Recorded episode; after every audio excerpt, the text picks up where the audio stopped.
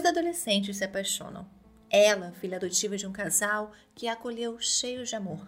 Ele, com o sonho de entrar para a aeronáutica, viajar. Ambos costumam passar as férias na mesma cidade, no litoral do Rio Grande do Sul, onde ambas as famílias possuem casa. O que parecia que seria uma linda história de amor termina em uma tragédia. O episódio de hoje é o caso Andréia Rosângela Rodrigues. Oi, pessoas, tudo bom? Primeiramente, sejam muito bem-vindos. Meu nome é Gisele e esse é o Sob Investigação. Vocês estão ouvindo o primeiro episódio gravado com microfone, de verdade, gente. Eu tô nojo, tô muito podcaster. Não estou gravando mais no meu celular, até porque, por motivos de estar ruim, eu tô sem celular, mas pelo menos estou com o microfone super profissional e eu espero melhore muito o áudio. Quem já ouviu os primeiros episódios sabe que de lá para cá já melhorou muito. Eu espero que melhore ainda mais. Então, tomara que vocês gostem da qualidade do som e me ajudem agora a pagar por ele. Ouçam esse episódio lá na Aurelo, gente, para ajudar a cair um dinheirinho a cada reprodução. E, se possível, apoie o podcast. Venha ser um investigador comigo. Juro para vocês que eu mereço. O link para a campanha da Aurelo está aqui na descrição e também está lá nas nossas redes sociais. Siga a gente, é arroba investigação em todas elas. Eu tô um pouco sumida nas redes sociais por motivos de tô sem celular, mas eu tô resolvendo isso e já já eu volto. Creio em Deus Pai que vai dar tudo certo. Tô doida para mostrar para vocês os equipamentos novos que chegaram essa semana pro nosso canal do YouTube. E se você ainda não foi lá se inscrever e apertar o sininho para ser notificado assim que o primeiro vídeo sair, pode ir lá agora. Eu vou ficar aqui esperando vocês. Ó, vou até dar um tempinho para você ir lá. Tá indo lá? Fica aqui me ouvindo. Enquanto isso, vai lá no link do canal que tá aqui na descrição e ele te leva direto para o YouTube. Se você digitar Sob Investigação Podcast lá na barra de pesquisas também do YouTube, você também encontra a gente. É só você ir lá na parte de filtros e colocar canal. A gente é o primeiro ali que aparece. Então, gente, se vocês puderem dar essa forcinha para a gente alcançar os mil inscritos rapidinho. Recados e súplicas realizadas. Caso alguém citado nesse episódio queira, por qualquer motivo, entrar em contato, envie um e-mail para sob investigação@gmail.com. Sob investigação sem ser cedilha, sem o tio e com dois Os. Que tal um drinkzinho hoje? O Drink com Crime é um podcast semanal que conta casos de crimes reais, sempre acompanhado de bons drinks temos uma coletânea de casos selecionados pelas nossas sommeliers de True Crime. E toda terça-feira tem um episódio novo para vocês. Estamos em todas as plataformas de podcast. Venha apreciar os melhores casos e bons drinks com a gente. Agora, bora para mais um caso? A vida de Andréia Rosângela não começou fácil. Muito novinha, ela foi deixada por seus pais biológicos na casa do casal Antônio Marotsky e Maria Lídia Marotsky, que também eram pais de Priscila e Alexandre. Não sei se eles eram mais velhos ou se eles eram mais novos que a Andréia. A princípio, a Andréia foi deixada para ajudar o casal nos afazeres domésticos e para poder estudar, mas com o tempo ela acabou se tornando parte da família, uma filha, mesmo que não adotada legalmente, mas adotada de coração. A família morava na cidade de Arroio do Sal, no litoral gaúcho, perto de Torres, Capão da Canoa, que são, eu acredito, as praias mais conhecidas, pelo menos para mim, que morei no Rio Grande do Sul por alguns anos, eram sempre as praias que eu ouvia os nomes sempre. Então, eles iam lá passar as férias ou moravam lá. Confesso que não ficou muito claro para mim, e aí eles acabaram se tornando amigos de uma família que ia para passar as férias também lá na mesma cidade, os Ties. Hamilton Ties e Mariana Bratovski Ties, eles tinham três filhos, o Rodrigo, o Andrei e a Viviane. As duas famílias se davam muito bem. Os seus filhos se tornaram amigos por terem idades muito próximas e também porque estavam sempre juntos ou no mesmo grupo de amigos na praia de Rondinhas. Até que, em um certo momento, Andréia e Andrei sentem que aquilo que eles tinham era mais do que uma amizade de verões, estava se tornando algo a mais. A Andréia era uns dois, três anos mais velha que o Andrei. Ele tinha 14, 15 anos, ela uns 16, 17. E aí eles começaram a namorar. No começo, a família dele aceitou o namoro, achando se tratar ali de um namoro de criança, uma coisa passageira. Mas não passou. Quando não passou, a família do Andrei, principalmente a sua mãe, passou a não permitir mais o namoro. Mas sabemos como os adolescentes são, né, gente? É dizer que eles não podem, que eles se sentem mais atiçados para fazer.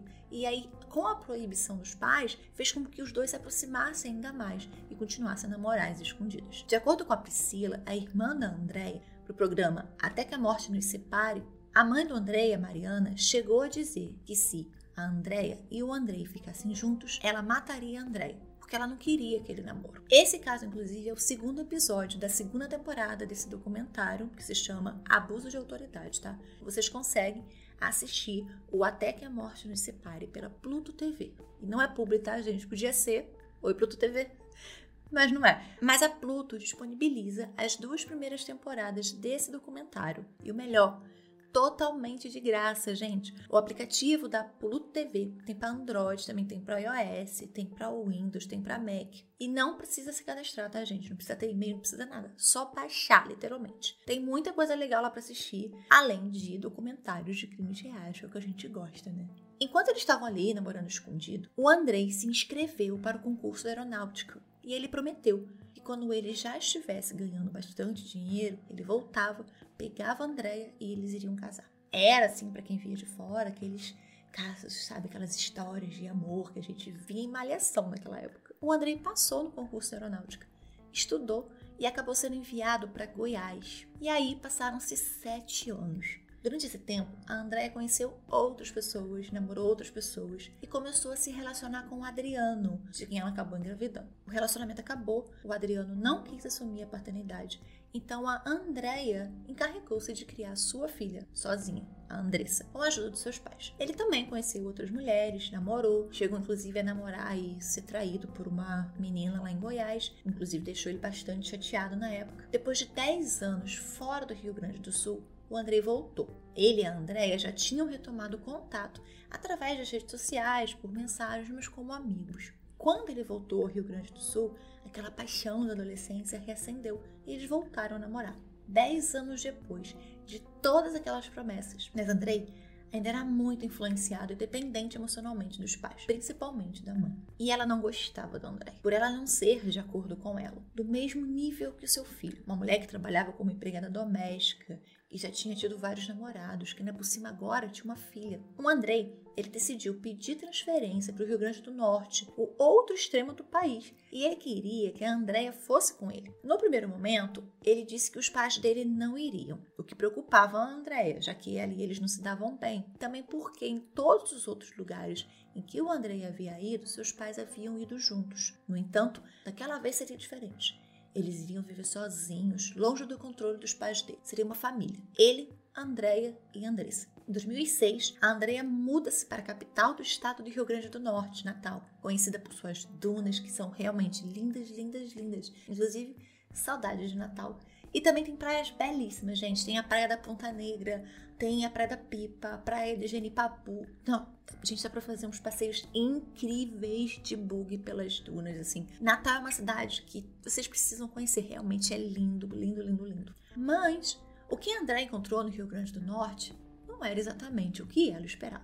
Ao chegar, ela descobre que os pais do André já estão morando lá. E mais, que ele queria que todos morassem juntos. O Andrei coloca a Andrea e a Andressa uma kitnet. As duas chegam a passar fome lá e o Andrei passa a maior parte do tempo em que ele não está na base na casa dos pais. Após brigas e mais brigas, dificuldade, desespero, o Andrei convenceu a Andrea a irem morar na casa dos pais dele, na rua Baia, número 209, no bairro de Nova Parnamirim, na cidade de Parnamirim, que é a vizinha Natal, próxima à base aérea de Natal, onde Andrei trabalhava. A boa convivência só durou dois dias. No terceiro dia, depois de uma discussão, a Mariana cortou as roupas da Andréia e espalhou pela casa. A Andréia pegou o que sobrou, colocou dentro do carro e voltou para Porto Alegre. Só que quando ela voltou, descobriu que estava grávida. Ela teve a filha dela no Rio Grande do Sul, a Andriele. O Andrei voltou a fazer promessas. Seriam somente eles quatro, estava decidido.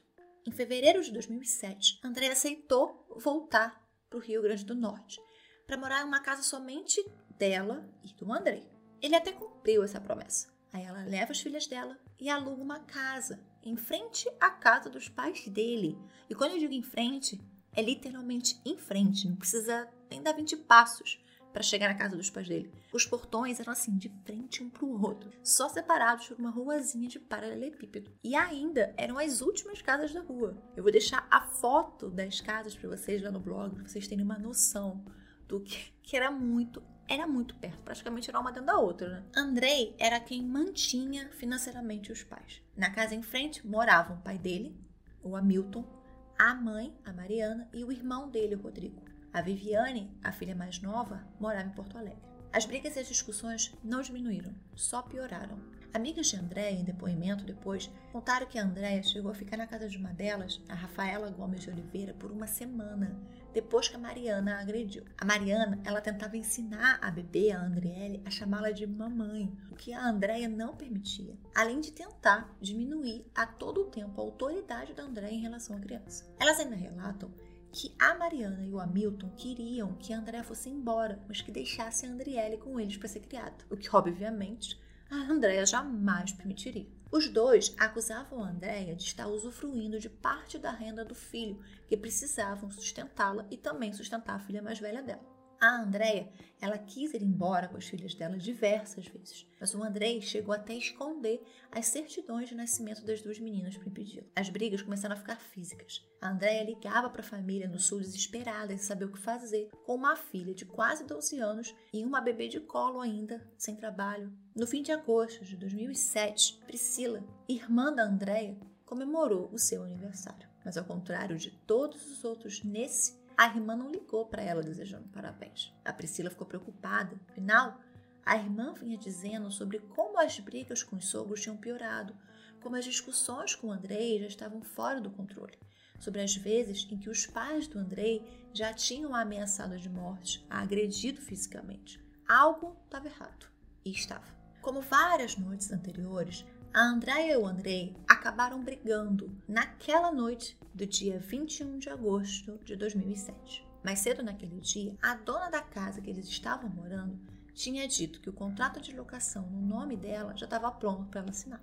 A Andréia queria saber o porquê do Andrei estar tá colocando aluguel em nome dela. Durante a briga, presenciada por Andressa, o Andrei acabou dando um soco no rosto da Andréia. A adolescente ouviu quando o padrasto disse para a mãe dela que dali do Rio Grande do Norte, ela só sairia dentro de um caixão. No dia seguinte, Andressa acorda cedo, se arruma para a escola e se despede da mãe que está no banheiro. A mãe diz a ela que quando ela voltar da escola, elas irão embora.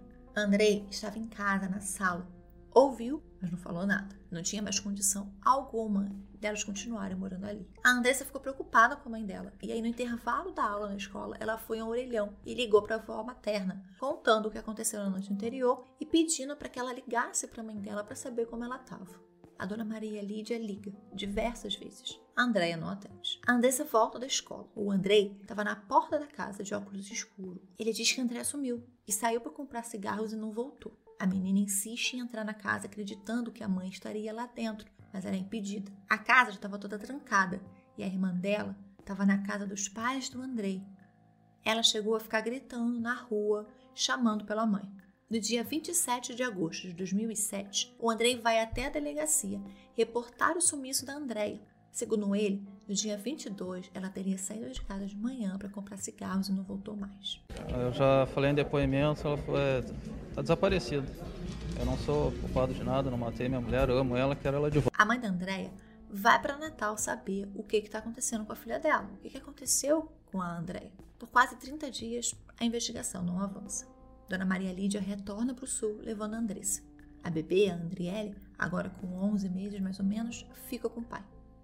A família Thiers se muda no início de setembro para o bairro de Ponta Negra, lá na cidade de Natal. Como o caso não andava, ele foi passado para o delegado Raimundo Rolim. O Rolim decide tratar o caso como assassinato. Várias denúncias anônimas começam a chegar, dizendo que o corpo da Andréia estaria em um lixão, estaria em terrenos baldios. Em todos os locais, o delegado Rolim escavou à procura da Andréia. Ainda durante a investigação, foi revelado que a família Ties havia meses antes consultado um advogado para saber como conseguir a guarda da Andriele. E aí eles receberam a orientação de que dificilmente um juiz retira a guarda de uma mãe. Tudo isso acabou deixando o delegado ainda mais convicto da culpa de André e da sua família no desaparecimento de André. Eu não tenho mais dúvida de que o sargento André e seus pais e o seu irmão sabem o que aconteceu com Andréia. Eles sabem o que aconteceu e eles estão mentindo quando estão dizendo que ela saiu para comprar cigarros. Ele começa pedindo mandados de busca e apreensão para as casas que o casal morava, já que eles tinham se mudado, né? O teste de luminol feito no banheiro da casa em Nova Parnamirim foi o último lugar onde Andressa viu a mãe, dá positivo para o sangue. Andrei continua afirmando que André estava viva quando ele a viu pela última vez, saindo para comprar cigarros. O delegado requisita o mandado para a casa nova da família, que ficava na rua São Matias, número 36, lá em Ponta Negra, Natal. O do André atendeu a polícia, acompanhou o mandato, e a polícia acabou encontrando na casa duas armas de fogo. O Andrei não tinha registro de nenhuma das armas. Também tinha na casa uma granada e um projétil .50, que é de uso exclusivo das Forças Armadas. André é preso em flagrante por posse irregular de arma de fogo e munição. Procura por Andréia continua. No dia 29 de outubro de 2007, um segundo mandado de busca e apreensão é cumprido na casa em Ponta Negra. André, naquela manhã, estava dando uma entrevista exclusiva a um jornalista local. Ele chega a mandar um recado para Andréia, dizendo que queria vê-la de novo, para que ela voltasse para casa que eles ali viveriam em paz. Enquanto isso, três equipes da polícia se espalham pelo quintal da casa e começam a cavar. Logo, eles descobrem um local onde a terra estava remexida. Ao cavarem mais ou menos um metro de profundidade, um saco verde é encontrado. Dentro, um corpo ainda com pijama em estado semi-esquelético. Hamilton, que observa tudo, atônito, diz que não sabe o que era aquilo, que não imaginava nem o que poderia ser. Aparentemente, o pedido de Andrei foi atendido. André voltou para casa e ele haveria de novo. Mas ele poderia até ter tudo, menos paz. Hamilton, Mariana e Rodrigo são presos em flagrante por ocultação de cadáver. A perícia é chamada local. Exames posteriores de odontologia forense, através do exame da arcada dentária, confirmam que o corpo enterrado de bruços no quintal da casa dos pais de Andrei era Andréia Rosângela Rodrigues. O laudo microscópico determina que Andréia tinha fratura nas costelas e que havia sido morta por um instrumento corto contundente, como um facão, por exemplo. Todos são ouvidos na delegacia no dia seguinte à descoberta do corpo. Andrei é o primeiro a ser ouvido. Ele narra os acontecimentos. Assim que a Andressa saiu, a Andrea saiu do banheiro e foi ver a Andriele. Ele entrou no quarto para tentar conversar. De novo, eles começaram a discutir. Ela pegou o bebê e disse que arrumaria suas coisas e as coisas das filhas dela iria para Porto Alegre. Com raiva, ele agarrou ela por trás, pelo pescoço, em uma gravata e ela continuou tentando pegar o bebê. Ele deu um mata-leão nela. Os dois caíram por cima da cama da Andressa e ela bateu na quina da cama. Ele achou que ela estava desmaiada. Desesperado, ele correu para a casa dos pais para pedir ajuda. Quando ele e o pai voltam para casa, a Andrea despertou e começou a gritar. Ela correu para a cozinha. Ele de novo a agarrou por trás e o pai pegou a faca que estava na bancada da pia e a esfaqueou. Como eles não sabiam o que fazer, eles arrastaram o corpo até uma geladeira. O pai limpou a casa e o Andrei saiu para comprar um saco de dormir no Carrefour. Só no outro dia, eles entraram com um carro de ré na garagem, tiraram o corpo da Andréia da geladeira, colocaram no saco de dormir. Ele arrastou, né, até lá o carro, porta-malas, e levou para a base aérea. A ideia dele era enterrar ela lá na base aérea. Ele chegou, inclusive, a cavar um local lá dentro da base e enterrou mas depois de uns quatro dias ele retirou e levou para casa dos pais dele. O pai dele, o Hamilton, também foi ouvido. Na versão dele, no dia 22 de agosto, logo pela manhã, ele ouviu os dois brigando e aí foi até a casa. Ele entrou e tentou apartar a briga. A Andrea disse para ele não se meter. A Andriele começou a chorar. O Andrei pegou a bebê e foi para casa dele.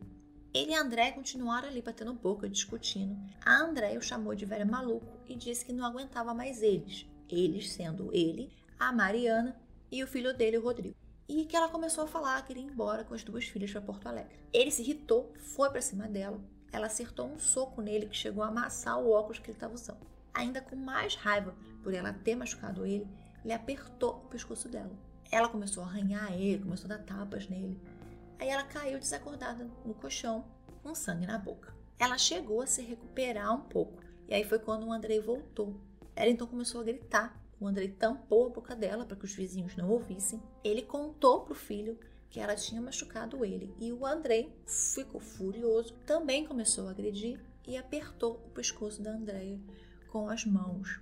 Ela ainda tentou correr para a cozinha, fraca, ele mesmo diz, possivelmente pelo enforcamento. E aí ele imaginou que ela fraca pegaria uma faca que estava ali na pia da cozinha. E aqui ele chega até a detalhar como era a faca. Quem deu para o Andrei, como era o cabo da faca, assim, uma coisa bem bizarra. Ele pegou a faca antes dela, que ele achava que ela iria pegar, e enfiou na barriga dela. André não gritou, André não reagiu. Ele a segurou e a colocou no chão. Desencravou a faca do abdômen, lavou e desinfetou a arma. Ele e o filho deixaram Andréa sangrando. Fecharam as portas, colocaram o cadeado nas grades e trancaram tudo. Eles foram para casa. A esposa e o filho Rodrigo estavam na sala. Ele contou para os dois que eles tinham feito uma besteira, que tinham esfaqueado a Andréia, mas que não queria que eles se envolvessem em nada. Pensou então no que fariam com o corpo, porque a Andressa logo iria voltar da escola.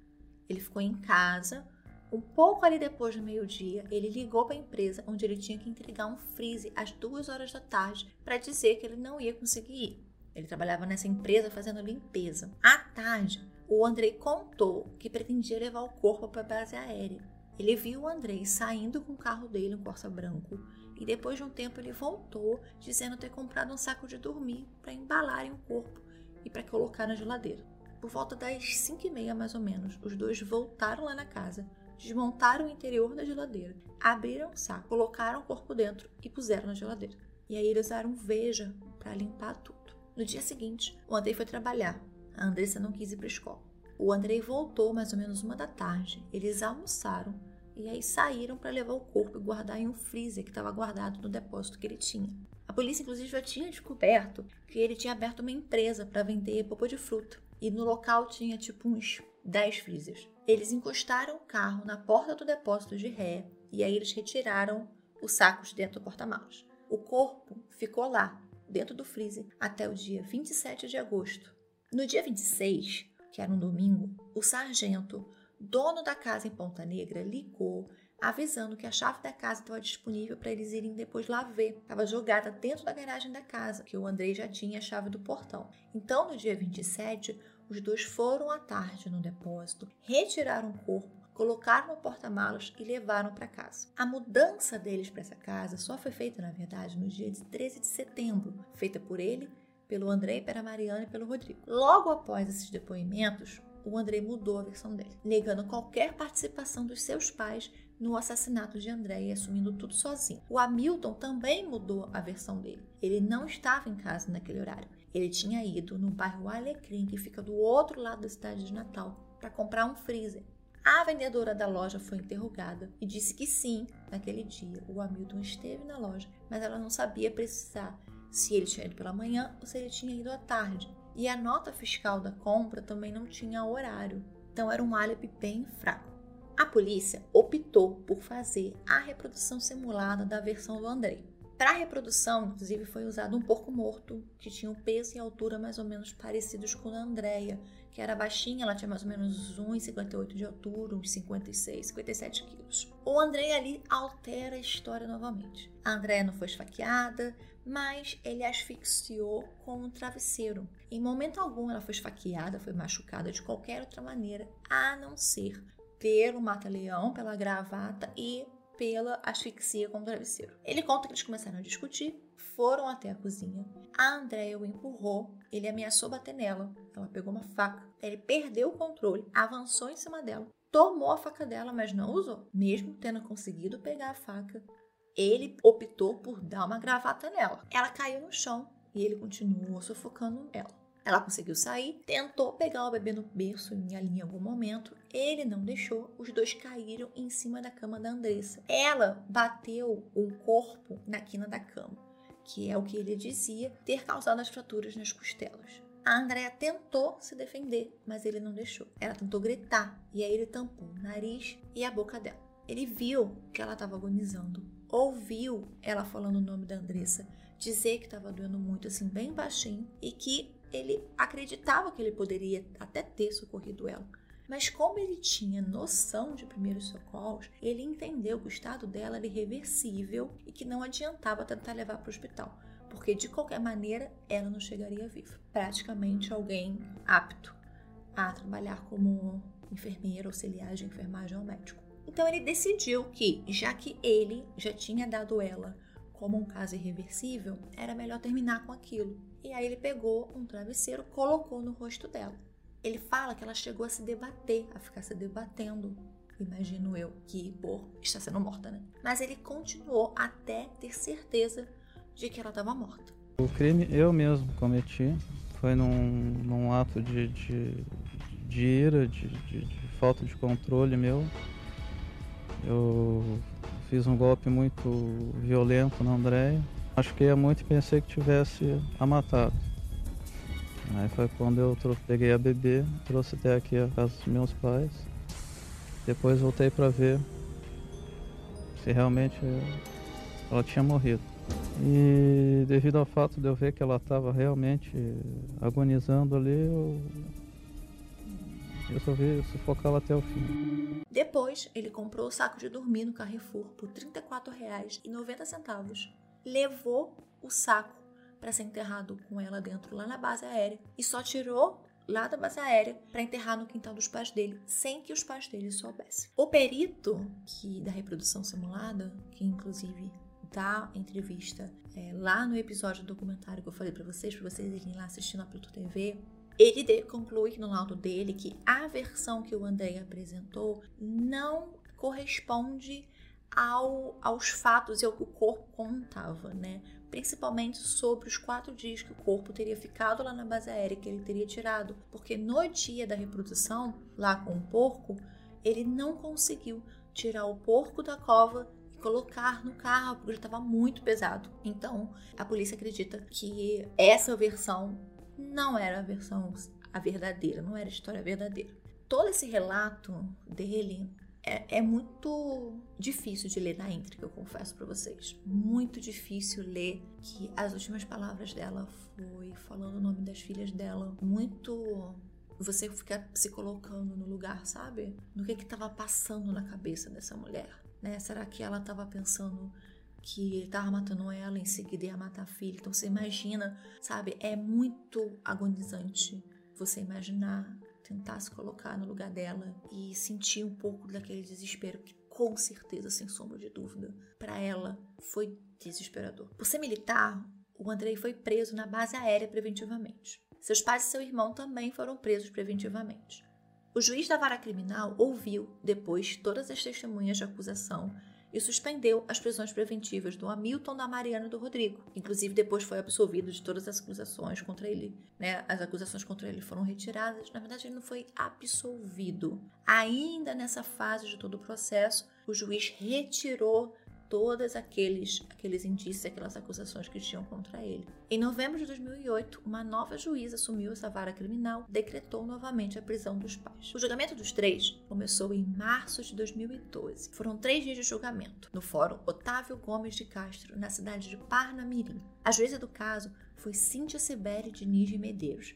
A promotora Ana Márcia Moraes e os advogados de defesa Álvaro Filgueira e Caio Túlio. A linha de defesa era de que o Andrei tinha cometido o crime sozinho, sem qualquer participação dos seus pais. A promotoria defendia que a Mariana, com a raiva que ela nutria da Andréia, tinha sido a mentora do crime e o seu marido e o seu filho os que o cometeram. O júri foi composto por quatro homens e três mulheres. A Viviane, a irmã do Andrei e a filha do casal, falou no julgamento. Segundo ela, eles todos se conheceram na adolescência, iam sempre na mesma praia. Ela não achava a Andréia boa pro irmão dela, porque a Andréia, além de ter tido diversos namorados, feito abortos, já era mãe. Um discurso até bem parecido com a mãe, né? E eu quero deixar claro aqui, eu não achei nada que corroborasse essa história de que a Andrea tinha feito algum aborto. Também não encontrei nada que dissesse que não. Somente esse relato no julgamento da Viviane falando o que ela fez. Que, sinceramente, para mim, não faz diferença alguma.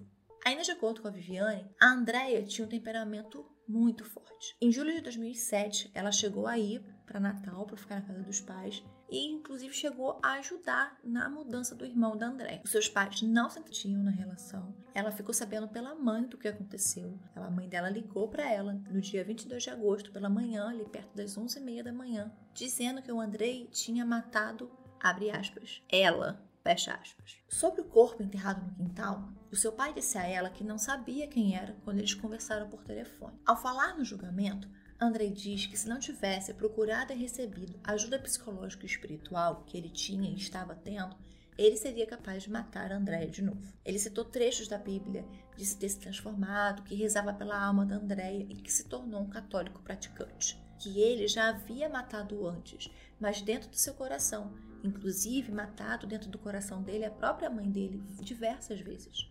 A psicóloga que estava acompanhando ele foi arrolada como testemunha pela defesa. A Tatiane de Oliveira Machado disse que ele estava fazendo sessões com ela desde o dia 30 de outubro de 2009, que ele tinha consciência de que os erros que a Andrea cometeu, tipo, oi, não justificavam sua morte. Ele era imaturo emocionalmente, tinha tendência agressiva, deformava a realidade, tinha baixo controle e era introvertido. Não havia premeditação na parte dele no homicídio e que ele achava que ele amava a Andrea, mas o que na verdade ele sentia era paixão, que é uma coisa bem mais efusiva e muito mais fulminante porém também mais superficial. Ao final dos três dias, os três foram condenados. Andrei a 12 anos por homicídio, mais quatro agravantes, o que dava 16 anos somados, mais dois anos por ocultação de cadáver, então dava 18 anos. Hamilton e Mariana foram condenados a 16 anos e 6 meses, porque não tinham atenuante, já que não confessaram, e também a mais dois anos e seis meses por ocultação de cadáver, somando então 19 anos. A única da família da Andréia que foi no julgamento foi sua irmã, Priscila, que inclusive ficou responsável pela criação da Andriele. Os outros, por falta de dinheiro e de condições financeiras, não conseguiram ir até o julgamento. Em 2014, as penas foram majoradas. Andrei foi para 21 anos e 6 meses de condenação e os seus pais para 20 anos e 5 meses. Por terem cumprido dois quintos da pena, Andrei Ties progrediu para o regime semiaberto. Como a aeronáutica alegou que não tinha condições de mantê-lo nesse tipo de regime e também não tinha vaga no sistema prisional, ele foi posto em prisão domiciliar com uso de tornozeleira eletrônica. Como o processo também ainda não está transitado julgado, que quer dizer que você não tem mais como recorrer da sentença, o Andrei continua sendo parte da aeronáutica dentro do quadro das Forças Armadas e recebendo seu soldo integralmente. A Milton Ties teve progressão para o regime aberto em 2018 e a Mariana foi para o regime aberto em outubro de 2021. Esse caso é um caso extremamente triste. A lei do feminicídio foi promulgada pela Dilma lá em 2015, né? Vamos lembrar, o crime aconteceu em 2017. Infelizmente, nessa época, em 2007, ainda não existia a lei de feminicídio. Então, as penas não foram tão altas para o Andrei, né? A condenação dele não foi tão alta quanto poderia ser, como deveria ser, já que a lei agora do feminicídio ela prevê uma pena bem maior para quem comete esse assassinato ou violência contra a mulher. É muito bizarro todo o caso, é muito, não sei, me dá uma sensação, é um caso meio, é um caso pesado, me dá uma sensação de para quê, né? É mais um caso em que você olha e que você para e pensa assim, para quê? Por que, que tudo isso aconteceu? Qual era a necessidade de tudo isso acontecer? Por que não deixar ela ir embora? Por que simplesmente não se separar? Por que matar o pai dela? O porquê da mãe dele não gostar dela? Esse caso todo é um caso muito triste. Mais um caso de um crime contra a mulher, mais um caso de uma mulher em uma condição vulnerável em que ela não tinha opção de sair, onde ela se via sem ter para onde ir, sem ter onde se apoiar, dependendo financeiramente e emocionalmente de um homem fraco emocionalmente e que também dependia e era muito é, protegido pela mãe, pelo pai, que mesmo depois de ler todo o caso, de ler o processo, eu ainda não consigo entender a motivação deles, não consigo entender o motivo da Mariana não gostar da Andrea, eu li em muitas, em muitas reportagens que talvez a motivação poderia ser financeira, já que o Andrei era o filho que mantinha a família, a casa financeiramente, era ele que sustentava todo mundo, o que não acho que seja uma justificativa, porque afinal de contas eles tinham outros dois filhos que não sei por que também não colaboravam em casa, não sei como é que funcionava, porque não fica muito claro como é que era essa dinâmica, mas que claramente O Andrei era, sim, muito dependente da mãe dele e que aparentemente sim, o pai também tinha muito medo da Mariana, muito medo da reação dela, da, da, né, da convivência com ela. Então ela parecia realmente ser a personalidade forte e a mão que dominava a casa, que no final das contas acabou destruindo a vida de duas crianças que agora não têm mãe, que não tem pai. Esse foi o caso de hoje. Eu espero que vocês tenham gostado. Lembrando a vocês que domingo que vem temos de novo um novo caso. Baixem o Pluto TV, gente, para vocês assistirem depois. Assistam as duas temporadas, tem casos bem interessantes é, nesse, nesse, nessa série. São casos bem legais. Vão lá, assistam depois para vocês verem. E não esquece de ir lá, seguir a gente no YouTube. Tem vídeo? Não tem, eu sei disso. Mas Vai sair, gente, vai sair. Graças a Deus, tá, os equipamentos estão chegando, tá tudo dando certo. Então vamos lá seguir. Quem sabe a gente alcança os mil inscritos aí antes do final do ano. Deixem aqui a classificação de vocês, caso você esteja ouvindo aqui no Spotify ou você esteja ouvindo no Apple Podcast. Deixe os seus, suas cinco estrelinhas. Siga a gente aqui nos streamings. E siga também lá nas redes sociais. Eu sei que é muita coisa para seguir, gente. Realmente é bastante coisa para seguir. Qualquer coisa você escolhe duas e vai. Tô brincando. É isso, vejo vocês no próximo domingo. Beijos!